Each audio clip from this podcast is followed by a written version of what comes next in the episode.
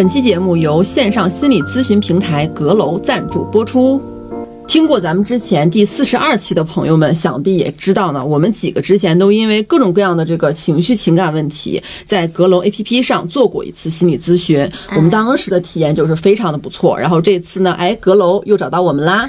哎，没错，因为为啥咱们这么喜欢呢？是因为阁楼有一些它的独特之处，在于它一次咨询它包含了五十分钟的视频或者音频的服务，加上五天的消息留言。那五十分钟呢，算是一个正式咨询的部分，上次咱都体验过了。其余的五天呢，是可以线上给咨询老师留言。我上次可是没有少互动，小作文写上了哈。对对对，而且咨询前我们可以先把自己的诉求啊、疑惑呀、或者是背景留言给咨询的老师。我上次就是写了一个小作文，签字作文，让咨询师了解咱们的情况。正式咨询的时候呢，就可以直奔主题，非常的高效，并且后期有问题还可以继续去找老师留言，就是小窗老师随时都会回复的。嗯嗯，因为小玲上次在阁楼做了一次咨询之后，她就爱上了。她后续就是包括现在也在因为暴食和减肥的这些问题，还在使用阁楼进行咨询，让我觉得很安心。嗯，体验就是非常的好。然后呢，还跟就是固定的老师保持了一个联系。因为这种建立信任之后，还是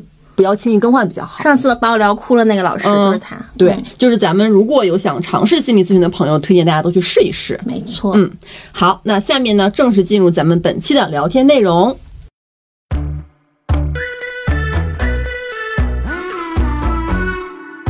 大家好，这里是万一火了，我是奇妙，我是新疆，我是龙七，我是牛小玲。哎，今天咱们就是聊点什么呢？这个五一假期结束之后，其实我们都憋了很多的情绪问题，嗯，就是怎么回事呢？就大家的一些近况吧，都比较比较就是焦躁。我最近好像得了那个狂犬病，我每天晚上和那个男孩聊天的时候，我都说啊，我好想咬人呐，我好想咬人呐，怎么着你？不是狂犬，你是吸血鬼是吗？你是我就是很想咬丧尸人。病毒？而且你之前就是五一那段时间没有再提你，没有再提跟他见面，我以为你们就是已经渐趋平淡，没想到还在火热呢。没有，还在火热，甚至还在拉扯。他说：“姐姐，鲨鱼都给你拉扯麻了。”就是，但是我这么讲的时候，他也不会像我之前那些男朋友那样，就是说啊，你怎么情绪不稳定？你好不正常啊！你要不要控制一下情绪？他会说啊，你好可爱呀、嗯 上面先撒了一把狗粮，嗯龙基最近这怎么样？我觉得我情绪一直都挺稳定的，嗯我就是不在人前发疯，但在人后就搞一些有的没的。而且就是听说你今天录完这个节目，然后要一个人去看演出了。对，没错，虽然我不相信你真的是一个人，我也不相信。我相信你对音乐的热爱，龙真的是，一个人。他们都不懂。江江的风啊就很稳定，江江怎么回事？持续发疯就，是从这个春天开始之后呢，江江就是没有再枯萎过，一直盛开，一直盛开。嗯，呃我确实就是，我感觉我好像灵窍开了，就觉得哎，人人不发疯枉少年，什么玩意儿开了？就灵窍，灵窍是啥？他创的词儿。哎呦我，就觉得就是发疯是一个很正常的事情。嗯，人就是应该发疯，人不发疯就没有办法活下去。是。确实，嗯，我最近的我的点就可能比你们小一些了，都是一些生活里平淡的小琐碎的小事儿啦，就比如说外卖吃到虫子了，这个我真的是就在录播课的这个中午，哎，咱们就一个个讲吧。行嗯那先从那个江江这个事儿来说，哎，我呀，嗯我这疯呢，就其实上一期博客也说了，就是我从四月份开始一直疯到现在，疯了一个多月了。整个人就是自从我开始发疯了之后，我整个人变得好多了，就是快乐，就是开心。我其实有很长一段时间就是告诉自己要情绪稳定，就是我有什么东西就是不开心、难过，就是首先第一件事情要稳住自己。然后稳稳完了自己之后，再用最理智的、最符合逻辑的、最利益最大化的方式去解决这个事情，每次都是这样的。但是我最近就觉得，其实情绪的过于稳定对我来说是有坏处的。比如说，哎呦，我不知道能不能理解啊，就是你其实你情绪你不发出去，但其实是你在心里默默默默自己内耗的。嗯，是钻了个洞洞，对啊，就是你深夜躺在床上，然后就翻来覆去。听水星记。对，嗯，水星记教呢就是还有外国的水星记。你翻来覆去想什么呀？就是会反复的想，就觉得哎呀这个难受啊，怎么怎么样，就永恒不变的那个内核，嗯不只是想男人了，嗯 但确实是想啊，就是就包括我们那个万一交友的那个呃那个栏目，就是我火上的我上交友交哎，主播把自己栏目名说错了哎，呦，万一交友，火上浇油，嗯，就是咱们那个火上浇油那个栏目，我那天还跟小玲说呢，我说我们请嘉宾的宗旨就是，呃，单身男嘉宾优先，其次女嘉宾，最次最次末尾的是，呃，就是不单身男嘉宾，纯粹是为了他自己。就是利用职务之便。哎，就是很坦荡。你看我现在就很坦荡，就是利用职务之便。我提醒江江啊，职场可不行色性性性骚扰，扰，嗯，眨眼睛算性骚扰吗？因为江江从四月份就是反复问我跟小玲，我这样是不是不好呀？我是感觉我情绪不稳定，我老想发疯。嗯我觉得那会儿你是有一些，就是有什么东西是你想说，但是你没有直接跟我们说，你只是用换了一种方式。其实我自己的感觉是这样的，就是我以前其实也疯，但是我都是在内心里面自己波涛汹涌，表面风平浪静，所以你们看不出来。然后就是你知道自己都是在自己在家默默把门一关，然后就开始在自己被窝里面发疯。我以前都是这样被，窝里咋发疯？在被窝里，真是让人浮想联翩呀在！被窝里掉个儿。然后后来就是呃看电影，就是看完是一个契机，然后就感觉我心里面那个情绪的那个阀门就哎打开了，然后就失控了，然后我就就是我关不上了。就感觉就是跟那个水库放水，然后三峡大坝泄洪，哎，就是脑海里面可以反复的想起那个画面，然后大概就是那个状态，然后我就觉得就是我的情绪泄出来了，然后我就疯了。其实过完五一它好一点了，在过五一之前，我觉得你的焦虑还挺严重的。嗯嗯，就是啊，怎么大家都有地方去？嗯，嗯，没有地方。去，江江。小杨说好想找个男人陪我过五一呀。但最后那天是我俩一起过的，我给他拍了八十九张照片儿。对，没错，牛小玲现在除了是我的爱情猎头之外，还是我的御用摄影师。我的妈，我这活儿挺多呀！我这为我的爱情简历就是添砖加瓦。对，然后将将这个呃自己的美丽照片都发在小红书上啦。然后我说你怎么不发朋友圈啊？江江说朋友圈最近就是美丽有点太多了，需要就是克制一下雨。露均沾一下对，就是我需要营业我的朋友圈人设，因为现在就是朋友圈里面也加了很多了不得的人物。了不得的，比如说孔德山老师。孔乐山老师，低调，低调，低调啊！来，哎哎，下一位，王谦儿，嗯，王谦儿，？我就没有发疯的时刻，就我是白羊座，但是大家第一次见到我的时候都不觉得我是白羊座，都可能觉得我，我好像从来都没有发过火。其实前两天有一个让我觉得我很快就要崩溃的事情，就是我早上醒来发现我们家又在装修。其实大家都知道我们家已经装了一年修了，确实每，天都是挖掘机的声音。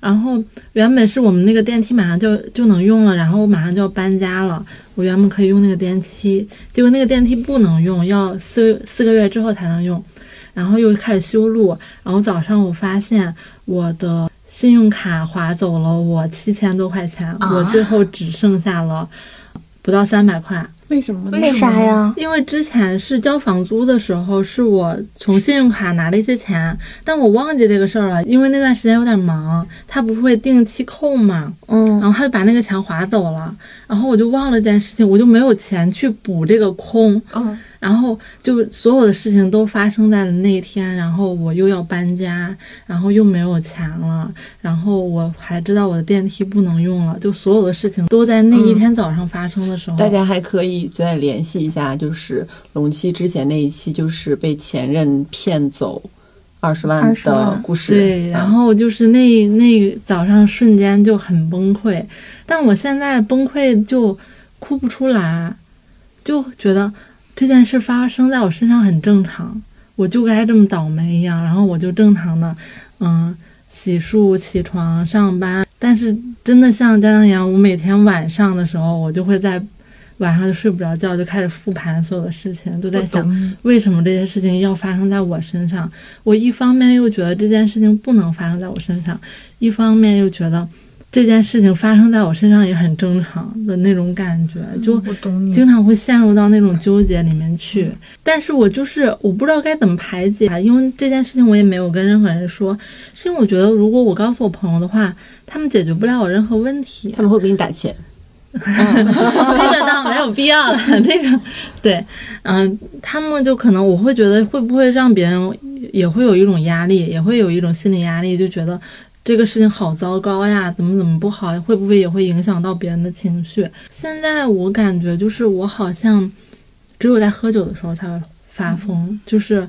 最近酗酒的话也蛮严重的，还有就是比如看演出，我会觉得它是一个精神阳具。群体发疯的一个状态。但我加入这个群体的话，我不是一个个例，就我可以在那里面很安全的发疯，因为大家都是那样一个状态，可能会让我更舒服一点。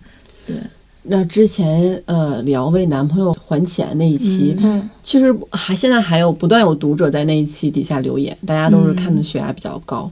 方便问这件事情现在的后续有什么新的进展吗？进展就是快还完了，嗯，是你是你给他还还是他给你还？他给我还，他有把全部的钱给你补回来是吗？还没有补全，嗯。但是已经已经少了很多了，已经快要结束了。好事儿，好事儿，好事儿。对，是好事好。还有那个就是播客的朋友有来加我，就是关于感情的问题，然后也有鼓励我，然后也在问我这些进展，就在这里也感谢一下大家。嗯，是好消息了。好消息好消息，好消息啦消！息。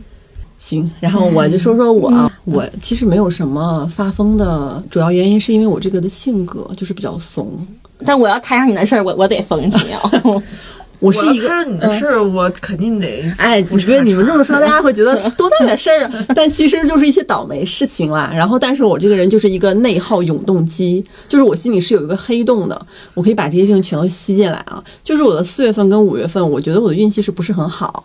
水逆了咱。对，就是一点儿水逆了，就是一个比较典型的事儿，就是上个月我楼下的女邻居就找到我们家来了。嗯，呃，因为我平时跟我的男朋友，我们两个人没有同居，就我自己也是有我自己住的地方的，但是不过我是两头跑，可能我回我自己家的时候就比较少。然后之前应该两个月之前，我发现我家门上贴了一个纸条，然后是楼下的邻居，然后他说我晚上打扫卫生的声音有点大，但你一周才回去一一两次，对，一两一两天。对呀、所以我每次回去，我会觉得北京这个土又比较大嘛，所以我的晚上就会呃吸地，然后吸地毯，然后就是洗衣服，然后人家留着这个条儿，我就觉得，因为当时我不知道是多大年纪的邻居，我觉得是不是真打扰到人家了，后期我就会注意，就尽量晚上我就不洗衣服。大概几点？嗯，他当时没有说时间，嗯。他只是说您您晚上打扫卫生的声音有点大，我就理解为我吸地种种都包括在内了，因为我回家一般是八九点钟开始干这些活儿。那还好，没有人八九点钟睡觉吧？而且我我会有一个毛病，就是会干很久，嗯。嗯，然后，但是这一次就是他，呃，有一天早上，就是来敲我的门，本来我就要迟到了，然后他敲门之后，我就发现是一个跟咱们年纪差不多的一个女孩儿，她就跟我说十一点以后，我这个房间的声音有点大，我说具体是什么声呢？他说水流的声音和走路的声音。我你当时房真不隔音呢。我觉得可能是因为不隔音，加上我住顶楼吧。嗯但我就是我当时做了一个特别愚蠢的事情，就是我跟他隔着门嘛，然后我把我的拖鞋拿起来掰给他看。我说他，因为他说你可以换一个鞋，我把我的鞋就是抬起来给他看，我说你看超柔软。我的意思是，你还挺可爱，其实。我当时我事后想想，我这个行为有点有点憨憨的，小黄车上上链接，就是我给他看，我说你看我这个鞋没有问题，然后我还跟他确认会不会是其他家的声音传过来的。嗯，但是他，但他他态度其实还可以啦，只是要求我说十一点以后，呃，什么水流的声音和走路的声音。他当时说的时候，我没有觉得离谱。他走了之后呢，我在上班的路上就开始琢磨，有点不太对劲儿啊。就是走路的声，他如果呃确实是是我发出的声音的话，那我一个女孩子，我晚上走路能有多大声呢？对吧？对呀，这个事情结束之后呢，然后没过几天，因为我平时一周回家就住一晚或者两晚。对呀、嗯，然后有一天我朋友去我那儿住了，因为他在外面陪客户吃饭，然后回来的比较晚，他进门的时候就已经十一点了。然后呢，我们两个就正常在我的房子里面，就是走，就是我俩都穿拖鞋了啊，然后就开始走步。然后我朋友去洗漱洗脸，这个时候就从楼下传来了用棍子捅天花板，也就是我的地面的声音，就咚咚咚，就特别重的三声。我朋友就吓一跳说。你听见声音了吗？”我说：“我听见了。”然后我当时立刻就明白过来，就是他在楼下敲我的呃地面，就是而且你们两个也没有什么开 party 之类的，只是正常洗漱。嗯我要是放音乐或者跳刘刘畊宏，我都能觉得确实是打扰别人，但是只是在走路，而且穿着拖鞋。嗯，所以当时这件事情就让我有点内耗了。嗯我那两天就是过得不是很开心，因为我的生活里没有遇到过这么大的挫折。因为首先，你这生活还是太甜蜜了。就是建立在我会开始想，我是不是打扰到别人了？我会去跟我周围的所有朋友讲这个事儿，然后问他们，呃，对这件事情怎么看？比如我问我的朋友们，你有没有找过你的邻居？然后你的邻居有没有找过你？他们一开始判定的说，是不是走路声太大了？比如说没穿拖鞋，光脚走可能会很吵之类的。然后当我那个朋友，当时这个话是他提出来的，然后他亲自到我家，然后听到这个声，他觉得一点声没有，这个女的是不是有点神经衰弱了，太敏感了？然后而且敲棍子这个事情就有点不礼貌了。嗯，然后我就说，可能是因为我平时几乎不在这儿住，他觉得很安静。我一回来，他又觉得吵了。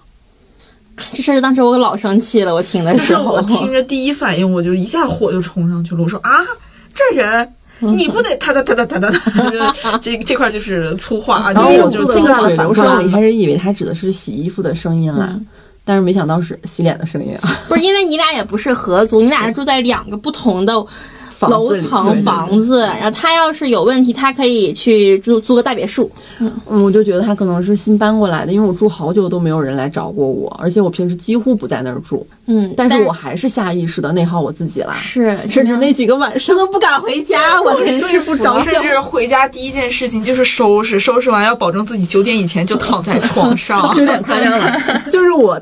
隔了一周嘛，我当天他他敲完我之后，我第二天我背上书包我就走了，你知道吗？嗯就没有再回我家。然后我隔一周再回去的时候，我当天是约了一个美甲，我做美甲的时候排队等了好久，我就发消息给我男朋友说完了完了，我说弄得越来越晚了，我十一点到不了家。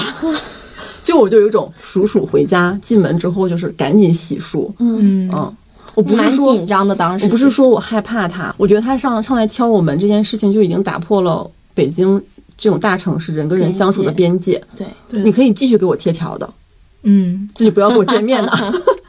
我觉得是你被他这种行为影响到，你觉得很有压力。嗯，我确实有压力。嗯嗯，这要我，我就得跟他杠起来了。我觉得会有点过分，因为我是觉得啊，就是你发出的声音全部都是你正常生活，而且没有故意的制造什么大的噪音。嗯那有可能他能听到这个声儿，其实是因为楼板的问题，对，它不是你的问题。那那你就处理一下楼板呗，或者是你搬家呗，或者就像龙七一样，就是远离挖掘机呗，对，对吧？就是你不能去跟挖掘机大骂吧。对吧？他的行为其实就、就是去站那儿去跟人挖掘机大骂。就是正常的人都是江江跟小玲这种想法。小玲甚至还帮我把这件故事复原给亚萍，让亚萍回答，如果亚萍该怎么办。因为毕竟亚萍是曾经被要求过要在屋里面上厕所的那个人，就我想知道屋，里买了尿壶那个人，对，结果他都忍不了。亚萍说啊，这个事儿肯定就是不行啊什么的。但是我呢，就是我反向 PUA 我自己。嗯，哎，这个姐姐她十一点就睡了，十一点对我来说也不难呀，那还能反向让我也早睡，我跟着她一起养成了良好的作息。结果我现在回家，我说拖延症也被治好了，以前都拖到十点洗脸，现在八点就洗完了。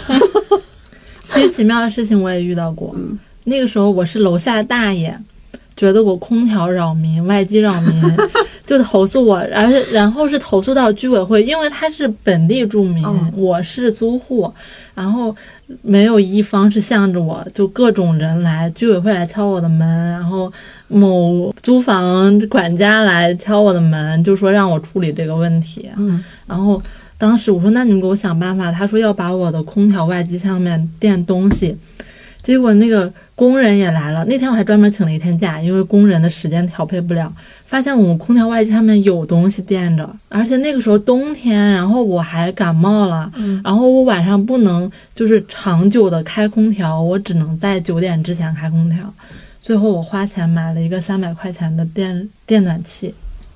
对，然后跟着我走了好多个房子。昨天晚上我卖出去了，卖 刚才我说卖了三十块钱。这冷气怎么这么奇怪？夏天了，要么开始卖电电暖气了。对，三年之后，因为我因为我觉得那东西它扔了可惜，嗯然后也是花钱买的，就用了一个冬天，结果每次搬家都搬着那玩意儿七十来斤重。这么重，特别重。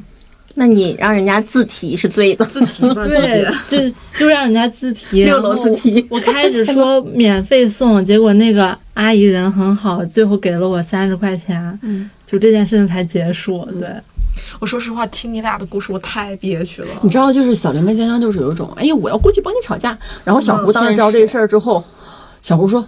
今天咱就去你家住，去开 party。我说 别呀，别！我说我不想在这儿住了。我说，因为我躺在那个床上，我想到我楼底下有一个沉睡的巨龙，你超吓人的。我在屋里走路，我踮着脚尖尖，就是别来，别来，就是不要不要来找我。嗯，就你你你们俩是不是都是那种特别害怕冲突的人？对我跟你说吧，作为一个东北人，我这确实我就没有发生过冲突。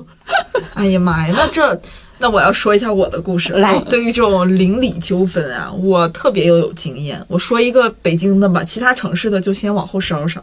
就是当时是呃楼下的就是大爷大妈，然后过来找我们说，就我们家就漏水漏到他们家了，正在滴滴答答，然后还让我们去他家里看。然后我们一看，确实就是厨房里他们家水池子上面的那个位置，确实是在滴答答滴水。然后我们就说，哎呀，不好意思啊，不好意思啊，我们就回去赶紧联系物业过来检修。然后物业检修了一遍之后说，你们家的水池子这块是完全没有漏水的。然后最后检修到哪里呢？就是说是呃，我们家当时住四楼，四楼到三楼中间的那个下水管，但是在已经是在楼板里了。那个下水板应该是以前那个楼里面有老鼠，就是楼板之间有老鼠，那个老鼠把那个下水管的一个地方咬坏了，而且它咬坏的就是在三楼的那个天花板上的那个位置。然后说这个东西，物业很明确的跟我们说说啊，这个东西你让三楼他们去找物业报修吧，这个东西只能从三楼的地方开始修。然后我们就说好嘞，明白了。但是你知道，就是因为是下水管，所以我们的厨房只要一开水，就是水就会流到那儿，然后就会漏出来，然后他们家就滴水。但是他们家不愿意去联系物业，每次一漏水，哐哐哐来敲我们家门。然后说这是你们家在漏水，然后我怎么跟他解释？我说我说大姨，咱怎么怎么是就是这么个情况。然后说你们去联系物业吧，这个事儿你们联系物业去报修，不听，就是完全不听我说的话。我怀疑啊，是他们猜测这个东西报修是要花钱的，他们就想赖着我们让我们花钱。但是我这个人就是硬呀，我就是不。然后到后面的时候，我直接不开门儿。但是其实确实那段时间也不太会用厨房，像我们打工人一周或者是一两周用一次就已经很多了。但是他们就是一旦有漏水就过来敲门，一旦有漏水就过来敲门。然后这个事儿是怎么解决的呢？是有一次我做饭是正好我当时我前男友，你当时还不是前任，然后来家里面我做饭给他吃，然后就肯定就是又来了敲门，先是一个那个老头儿。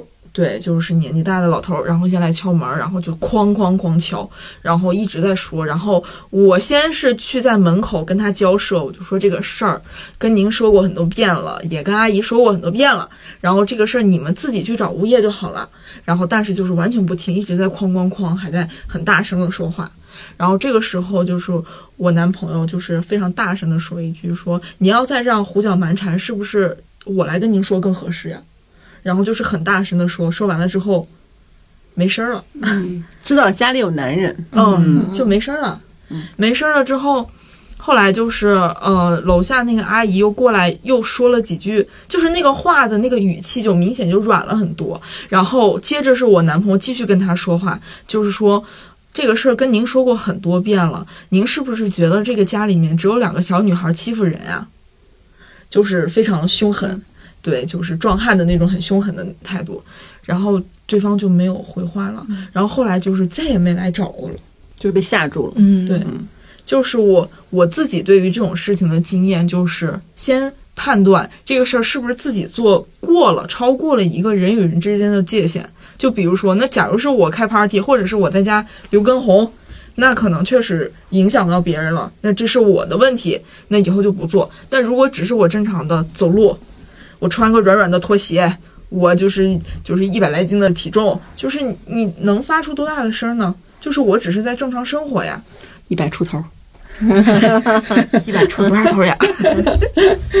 因为当天晚上，哎，我就是躺在床上哈，我就有一种，因为我不是在东北，也没有怎么发生过冲突嘛，就是大家都会觉得我怂的不像个东北人，然后我就想，嘿，这回不会是我真是要硬气起来了啊！然后脑子里开始转着各种想让他们跟我说过的话，来了你就跟他干，我都想好各种话术了。我有种，我要打 打在备忘录里啊。我想你来了，我就跟我就跟你吵。然后第二天十一点熄灯喽，然后还是会回家加速收拾。我觉得我没有办法。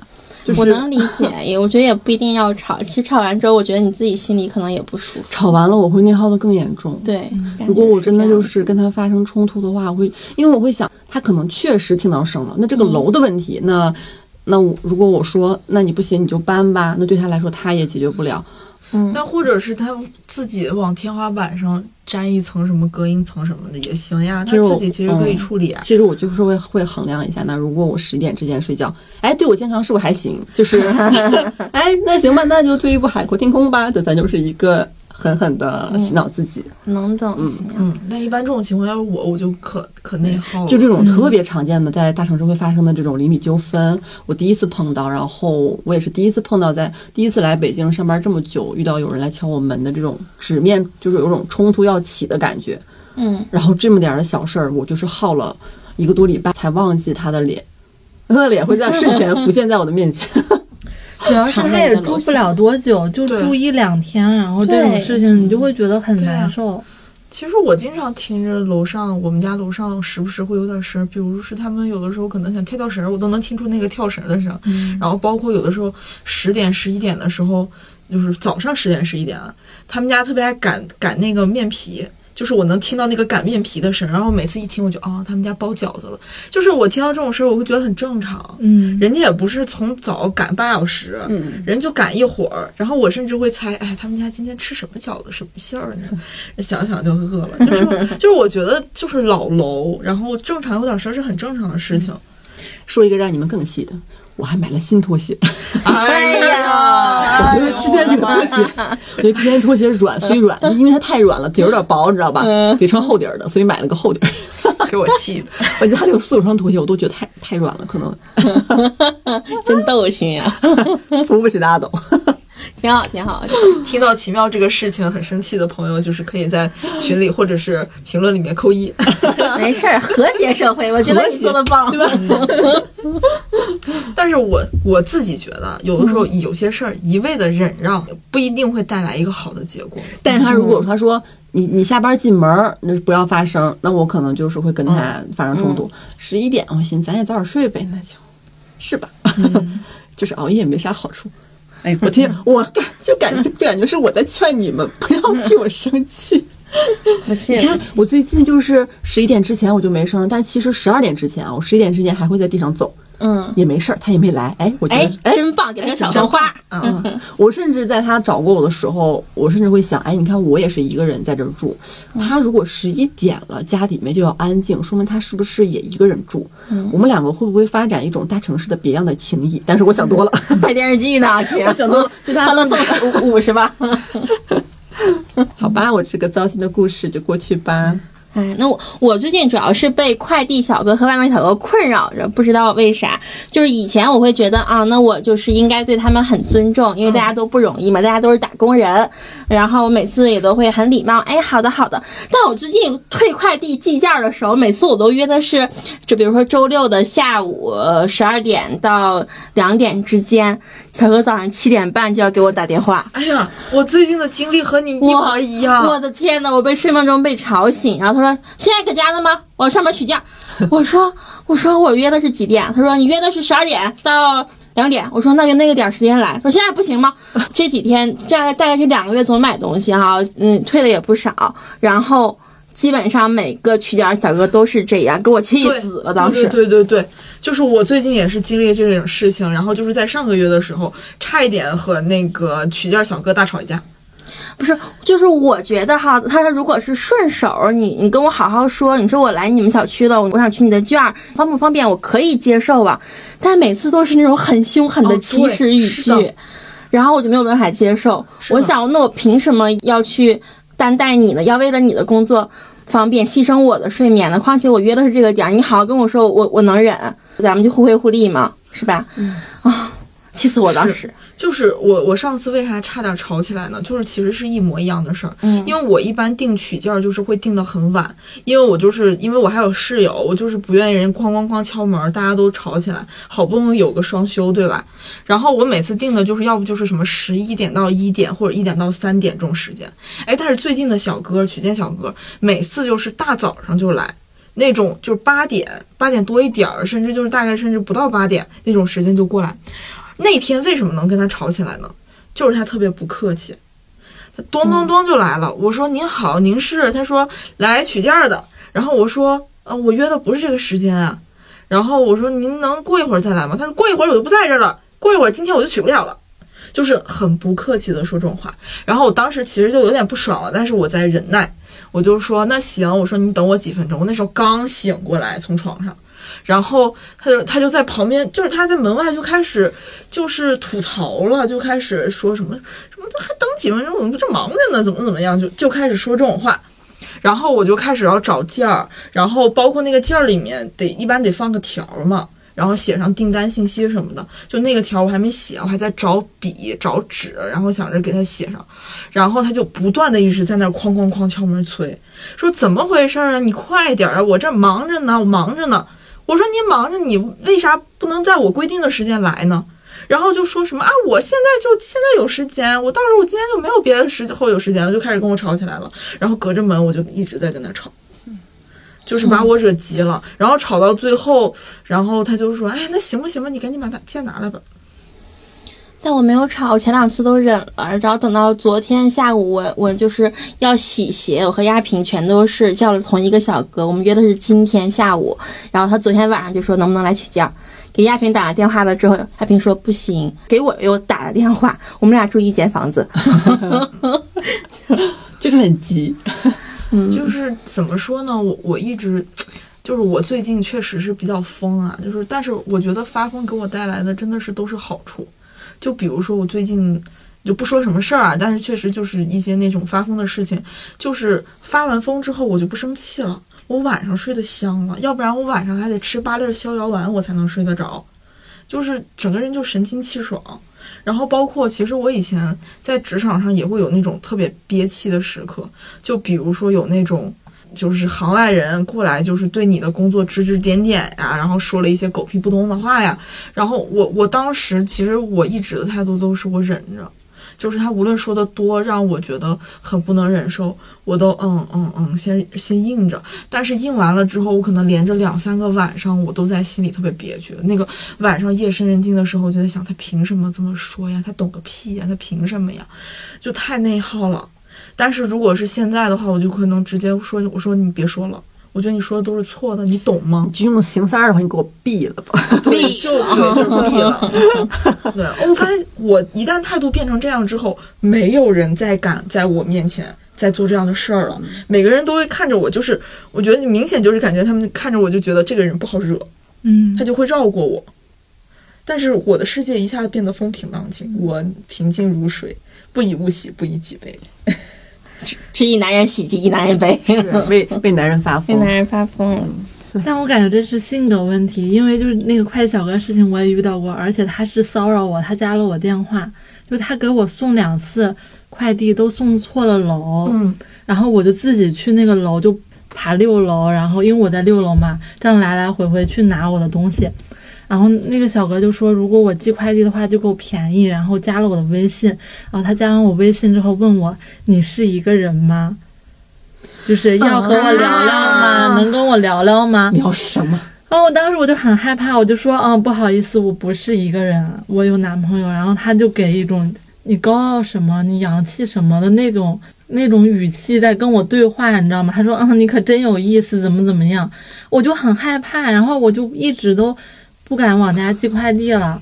然后我就也在安排找房子的事情什么的你有投。诉他吗？我不敢，因为他知道我家在哪儿，我这个是我不敢，就是我能明白。主要跟他对嗯线的一个原因就是他知道我的具体地址，包括电话，然后也是昨天还是前天，就周日的时候，他送错了件儿，然后送到了我家，然后被我室友拿进来了。然后下午的时候，然后他哐哐敲我们的门，就想把那个件儿取走。结果因为我们家其他人都不在，然后我觉得那个敲门声太大了，我也不太敢开。然后他就突然给我打微信电话说：“我在你们家门外，我有几个件儿送错了，你能不能给我拿出来？”那个时候我家没有其他人，我吓死了，我的手机就一直。开着那种录音的设备，然后去给他拿那个件儿，然后我还要对他很客气，因为我真的很怕他会对我做出一些什么，也不能就是防人之心不可无。对对对，就是那种事情，然后我就很害怕，然后现在我也加速了我找房子的进度。独居女性好难呀，对，是，这也是我可能比不太敢跟陌生人发疯的原因。我都是对熟悉的人发疯，因为我知道熟悉的人底线在哪里。挑柿子挑软的，挑软的你。哎，我妈还劝我呢，说姑娘，你染了这么一个颜色的头发，你在外面可得好好做人呢，不要跟别人起冲突，不然容易被砍。你要人现在这个发色，就是跟大家出去走在路上，哎，很扎眼。嗯，大家可以想象一下，就是火龙果色里面透着点黄，透着点橙，还透着点粉。什么呀？我是什么什么大鸵鸟啊？染呃染完的第一个礼拜是猩红女巫，第二个礼拜又削稍微褪了一点色，然后变成了更少女的一些嗯扎眼的颜色。对现在就是日系美少女的感觉。嗯，我的妈呀，好高的评价呀！你们，但我感觉我现在就染了这个头发之后。带来一个好处就是别人对我更客气了。哦，我不知道为什么别人就就感觉你不好惹。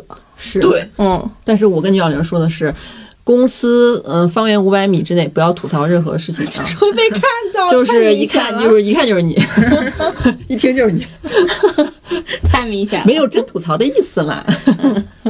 被逮到过是吧？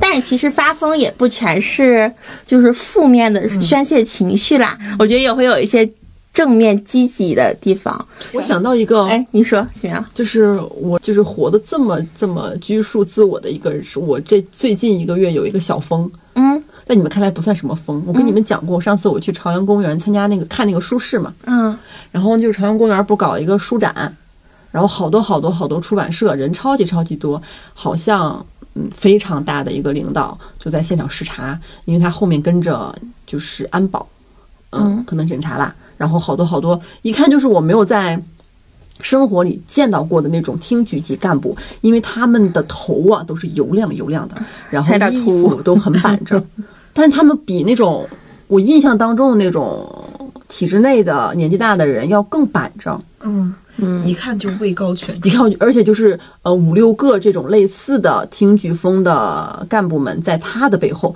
那个最大的领导在前面。我当时做了一个什么事儿呢？当时摄像机还在旁边拍，估计上上电视台宣传啊。我跟小胡说，那有领导。小胡说是，咱咱去那头。我说不，我说你等我一会儿，然后我就进去了，因为他没有说你把人分开。就是就是搞一个主打就是一个体察民情嘛，那我也是民嘛，然后我就过去了，我就站在了 那几位，我站在那几位厅局风干部的右边，站成了一排，然后我甚至还想往前凑，因为最大最大那个视察的领导在前面看一个展位嘛，嗯，我也伸头过去瞅，我当时觉得那个镜头应该是捕捉到我了，咱就是一个居民不分家啊。我就进去晃了一圈，因为周围当时就是一个气场，没有人敢过去。嗯，我进去转了一圈，我出来了，没有人拦我呀。我觉得体验蛮好的，然后我就出来了。这算疯吗？就平时不发疯，但发疯好像发了一个很大的疯，很搞笑的疯，感觉很搞笑，有点无厘头。我觉得我有时候有点，就突然那个劲儿上来了。没错，有点俏皮哈，很俏皮啦。这是这就是我的极限了，跟你的拖鞋一样俏皮，这就是我的极限了。嗯，你接着说。我刚刚说啊，就是发疯还有正向的发疯，因为我最疯的时候是什么时候呢？就是在度爱进行一些 dirty talk 的时候，不知道你们有没有？dirty talk 有，但是具体是什么 dirty talk 呢？dirty talk 的时候就是很疯啊，就是你可能要先命令，然后夸赞，然后要这样说刘笑林，然后说啊。说你是不是喜欢我？我说嗯，这种算比较纯爱式的吧。然后还有一些爸爸的大大编制什么这种的。等会儿，哎呀，这期 这期是这个转向，就是我没有意想意料到。我以为这期颜色可单纯了呢不。是因为我绞尽脑汁想，我说我最疯的时候是什么时候？应该就是那个时候，嗯，就是一些禁忌的感觉。疯出了一些分身的感觉。对对对，而且我看网上就是有一个有有一条评论，就是写的这 talk 的特别感人，说我不是想要什么。嗯，辱骂和调教，我是想想要一些失控的爱，我当时就不行了。失控的爱，这不就是我想要的东西吗？小玲在凳子上颠起来了，咋回事？你不想要失控的爱吗？嗯，失控，那你谈恋爱本身就很失控了。不有有时候很多人在追求一种很稳定，两个人关系稳定，然后双方情绪也稳定的关系。那这不是我的追求，我追求的就是失控的爱。山无棱，天地合，嗯，就是那种。不过我觉得你穿着衣服跟脱了衣服不一样，脱了衣服你们两个都是裸体的状态的时候，我觉得你更能疯得起来。就是你们两个好像就是他抛去了一些人的一个禁锢 动物性了呀，我这我这个我倒没有。对不起，修狗狗是吗？修狗狗 那种疯，那个不叫疯，释放天性了，嗯，释放就解放天性是一。种表演课啊。那种那种是你的，一些斯坦尼斯拉夫斯基的体验派啊，嗯从模仿动物开始，对，那是我唯一的发疯途径，所以是吧？你看，对，因为那你会在就是像龙溪性格这么好，嗯感觉说话平时都是软软的，就感觉没有什么脾气。你在那个的时候会骂他吗？不会，哎你会被骂吗？也不会，但就是这种就这里的骂是种夸赞了，其实嗯，如果我被骂的话，我可能会有一点点，一点点开心那那还是那还是有的。他不会对你进行一些化学专用的用语，什么小什么杯 就是我是一个非，我是一个在这件事情上面非常主动的人，哎，就是你们现在说的这些，就是听众就听起来很烧脑啊。然后非常配合、非常疯狂的人，对，你配合疯狂，你不会主动去疯狂，也会，你会驾驭。嗯，骑着不是？对不起也行，对，这个这个这个避一下，这个这个这避一下个避一下，这个避一下。哎呀，咋回事儿？往回收收吧。咋收啊？奇妙咋收咋回事儿？你要零说的，就要零收。就是 你也行，冷冷冷起什么？嗯，就是关上门，大家做不做人都行，就这样收吧，收收。因为我我会觉得，因为大家很喜欢我，我觉得别人喜欢我，我情绪稳定是一个很大的特点，我反而会被。就是你是一个情绪稳定的人给绑住，嗯就是我会觉得你是不是因为我情绪稳定而喜欢我？因为这个东西它是我性格，我没有办办法改变我的性格，嗯所以就是当你出现反差感的话，可能我会觉得就是呃关系里面的另外一个人也会发现不一样的你，他也会觉得你不光是一个那种很温柔的人。对，懂了，就是用反差感去狠狠的勾引。嗯，也也可以这么说吧。一些失控的爱，对但我就是那个你们口中追求情绪稳定关系的那个人。哪有奇妙？你你你你也很想触碰到不洗澡的小胡吧？我行，那个不叫情绪稳定啊，那叫突破自己。我就是喜欢情绪稳定的人，我也喜欢跟嗯情绪稳定的人做朋友。当然，如果你不稳定，但是你不稳定的，你这个不稳定的内核是有创意的，可以。嗯，啥叫不稳定的内核有创意？就是你这个风，它是一种基于你才华以上的风，海南的空大山的，就是你不能嗯老没事儿跟我搞特别幼稚那种小学生似的的闹脾气。嗯嗯。那我想起来有有一对情侣在他俩那个的时候放小兔子乖乖，你觉得这种有创意吗？这种有创意，就是跟着那个。节奏来，小兔子乖。哎，别说了，哎哎哎哎，什么什么东西？刚挽回来，怎么又回去了？我觉得吧，就是在这个的时候，大家是最容易发疯了，也是也也是最私密发疯的。然后，所以希望大家趁四十岁之前 赶紧发疯。就是做自己哈。不知道听众有没有听出来，其实就是小玲现在已经在在线发疯了。但其实我刚才想说的是，啊，我找我之所以想找情绪稳定的人，是因为我想让他带着我，一起疯，一起稳定。带着我稍稍微稳定一点。你别看我对外很稳定，但我对内不是有点不太稳定嘛？嗯我希望他能带着我稍微稳定一点。对，嗯我跟奇妙正好相反，我现在喜欢那种就是，呃，想发脾气就立刻就发，有不高兴就立刻就说的那种，就是情绪不稳定的人。嗯，因为我遇见太多情绪稳定的人了，他们情绪稳定的人的拿手好戏就是让你情绪不稳定，就在你情绪不稳定的时候，他情绪贼稳定。还会跟你说你怎么这么不稳定你？能不能别闹了？你能不能稳重一点？嗯，对，能不能好好说？你怎么这么不乖啊？这个事情就让我觉得，把我弄疯的不是你吗？你在那边煤气灯效应了哈就就是。这个事儿，其实我我很有感触，因为其实我去年一整年其实都是处于一种就是不断的在反思自己的一个情况。嗯，就是前任就是呃，当还在一起的时候，他就其实嗯不断的说过，是就觉得我情绪不稳定，觉得我脾气很大。觉得我这个脾气大是会很伤人，然后我去年一整年其实就是不断的在反思，反思自己，反思就是我有没有可能改掉我这个脾气，然后让我不以物喜，不以己悲。但我说实话，反思反思，我反思到二零二三年了，想法一下子有了一些转变，我会真的是更从一个中立的角度去看待我俩当初的相处模式。我觉得不是我一个人的问题，就是我确实是一个有些时候遇到什么事儿，我会性子急。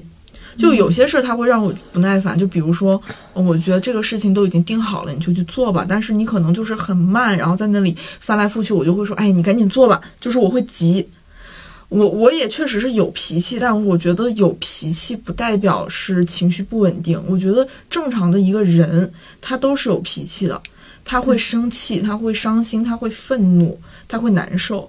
我我只是一个比较直接的人，我会把这些东西直接表现出来。甚至甚至于我表现出来的时时候，我其实不会太添油加醋，我会直接说这个事情让我很生气。江江就是一个，我觉得他的表达、他的情绪都是很真实、很直接的。嗯，嗯，但是我确实就是去年的时候会一直在反省，然后每一次当我开始有情绪的时候，先是第一秒是自己的自然反应会有情绪，然后我第二反应就会想我是不是不应该有情绪，就是我去年其实也是开始反思自己。就是会也会有点那种情绪羞耻的那种状态，但是我反思着反思着，我就觉得其实明明是对方的问题，是对方先冷漠，是对方先对我说的事情和对我表达我的我的情绪这件事情不理睬，并且会用一些语言来激我，使我越来越像一个所谓的疯婆子，使我越来越表现得像一个情绪不稳定的人。但实际上，真正情绪不稳定的人不是我，实际上他是诱导我成为了一个疯婆子。嗯然后再指责你为什么这么疯。对，然后站在一个高处，然后去俯瞰我，给我扣这种帽子。就是一个理中客的高处。是，嗯。但今天我就是看张爱侯的微博，他恰好聊了这个事儿。他说，理中客常常是一种更深层次的发疯。所谓理性是我的理性，中立是我，我就是中立。客观呢是在脑海中先构建出了一个上帝视角，然后自己站到那个位置上去。我觉得很多人他就是这样子的。然后，并且男性常常意识不到自己也是女性，这里的女性不是一种性别，而是一种位置。嗯嗯，他们其实也是有是有一些想法和情绪的，只不过，嗯，他们习惯性的压抑自己，我感觉是这样，偏冷漠吧。跟我觉得他们把自己放到了一个和一个特权者的地位，就是以为自己不是被掌控的那个人。嗯对，呃，我我自己有一个感觉啊，就是我不知道是男性会不会下意识的把情绪这个东西放在一个低位。就是他们其实自己是有很多情绪的，但是呃，无论是一个社会的构建啊，或者是怎么样的一个社会化的一些因素吧，都会让他们觉得就是情绪是可以往后稍一稍的。但是他们自己又是有情绪的，而这个时候女性其实是处于一个客位，是嗯有一个帮他们解决情绪的功能的。但们他们不认为自己也承担着帮对方解决情绪问题的功能。很多人都会说，女你们女的就是矫情。对，嗯 对，但是情绪丰富是一件好事儿。事实上，嗯，我觉得是他们的一些情感退化。耶、嗯那我还要追求情绪稳定吗？你随便，你爱稳定不我稳定，爱稳定不稳定吧。师傅领进门，稳定在个人。情绪有我、啊对我现在就觉得，其实没有一个人能够帮我什么修炼所谓的情绪，哎，情绪还是自己的问题了。嗯然后我我是觉得，就是与其说是压抑自己的情绪，其实还不如考虑的是，就是我们在去释放我们的情绪的时候，可能用一个不太能伤害我们爱的人的方式。嗯，对，就是我一直觉得，就是不要去呃用一些别的事情去攻击。假如说就这个事儿让我生气了，那我就是围绕这个事儿，然后我来说这个事情真的让我很生气，我觉得你不尊重我或者怎么样。就是不要去，嗯、就是说，哎，你这个人怎么怎么样，你这个人怎么怎么样，就事论事儿，就事对论事儿对，但是我是觉得，只要掌握好方法，我觉得就是我反对情绪稳定，嗯，嗯，支持发疯。对，支持发疯，疯，适当发疯吧，就是对自己有好处。对嗯，其实相当于是怎么去表达情绪，对，对，嗯就是表达情绪的方式。因为我是觉得我完全不会，我甚至觉得就是该怎么跟人吵架，该怎么发脾气，就应该从小就被爸妈教，嗯就你教你该怎么发火。因为我现在是我很害怕正面冲突，反而会给别人一种你是不是在冷暴力我的感觉。嗯但其实我是非常想去解决这个问题的，但是我又害怕解决这个问题之间产生的争执，因为我只要一吵架就哭，嗯。我一吵架就爆哭，我就讲不了话，我就没有办法好好说话，我也没有什么逻辑，就这个事情又变成了一个很混乱的东西，所以我觉得就是我到现在都没有学会表达情绪，所以我情绪稳定还是我的发病期，嗯，就是类似于这种感觉，其实是很难受。对，全是内伤，嗯。真的很难受。嗯，其实我室友也是你这种脾气，就是他遇到一些事情，他甚至有些话他不愿意跟我说，他有些直接的他心里的话他不愿意跟我说，他他怕的是他说完了之后我会不会生气，我会不会不喜欢，但是他因为他的不表述，我有的时候会生气，我会觉得你为什么什么都不说，为什么什么事情都，嗯、我说完了之后他会沉默，然后我就会觉得你怎么能这样呢？然后我后来。我后来跟他说的是，有没有可能这样？就是你觉得你不太想说，你就说，嗯、我过一会儿再跟你说。你就唱出来。嗯，就唱唱唱那 或者个你给我发消息，对 这种，就是，嗯，就是还是就是尽力的鼓起一点勇气去说这个事情。所以基本上我如果喝酒的话，我就会疯狂给我朋友打电话，就可能是那种，是就是一定不是那种身边的朋友。嗯就如果说我喝，我今天喝酒了，给小亮打电话，那我第二天我不会我没办法不会面对对我对我可能就请假了。没有龙七对，我可能就会给我就是很远的地方的朋友打电话，去跟他们说这件事情，然后说完第二天，我可能还会去道歉，或者说对不起，怎么怎么样。然后我那些朋友其实给了我很好情绪价值是，他说没关系，他说如果下次的话你还可以找我，就嗯这种其实是我是害怕我把情绪交出去以后，别人承接不了我的情绪，其实这个也是让我害怕的一一个点吧。嗯。嗯，嗯。然后就是，嗯，其实我听完这一块儿，其实我就想起来，其实我为什么最近发疯越发疯越快乐呢？就是我发现我偶尔把我的一些情绪说出来之后，嗯、旁边的朋友其实是会给我很好的反馈。他其实是会去安抚我的情绪的，因为我之前就是特别担心的，就是因为总是说不要把朋友当成什么负面情绪垃圾桶啊，或者怎么样，嗯，所以有的时候很多事情我就是习惯性的会不说，我自己把它处理了，把这个事儿做完了，就感觉做完了之后情绪也不重要了嘛，就反正这事儿已经做完了。但是我现在就是可能做完了这个事儿之后，我我说我还是很难过，然后我就给朋友发信息，发完信息之后，我就发现啊，就是我会被安慰到，他会关注我的情绪，然后我就觉得啊，那就是我还是要发出来。挺难受的，听着。一声叹息。嗯，嗯，对，我之前还跟小玲说，感觉我这样的性格可能一辈子都改不掉。我觉得用东北人的话来说，我有点心小，心小，心心心眼儿有点小，嗯，就是这孩子心心挺小的，心挺小，就装、装点事儿就就不行了嗯。装不住事儿啊，这孩子。哎，我又想起个特别有点搞笑啊，说起来嗯可能你们有点好笑，不是什么大事儿啊，就那种有点荒唐。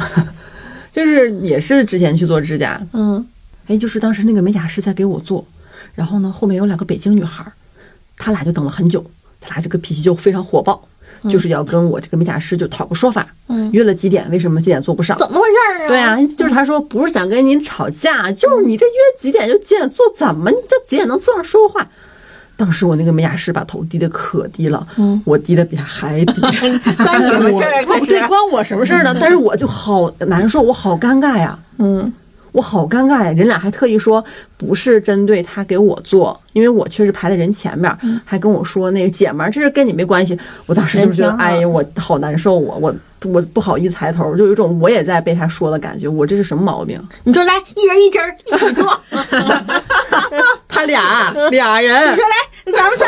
我我给你做吧，要不 我老是会这样，我经常性的这样，也替别人内耗。我这没有没有头啊，他有公德心了，去公德心可还行，我为全人类内耗 是吗对你？确实当代杜甫也。行吧，就用我这个小黄灯结束吧。那咱今天说了这么多，呃，再次感谢阁楼对咱们这期节目的支持。哎，Thank you。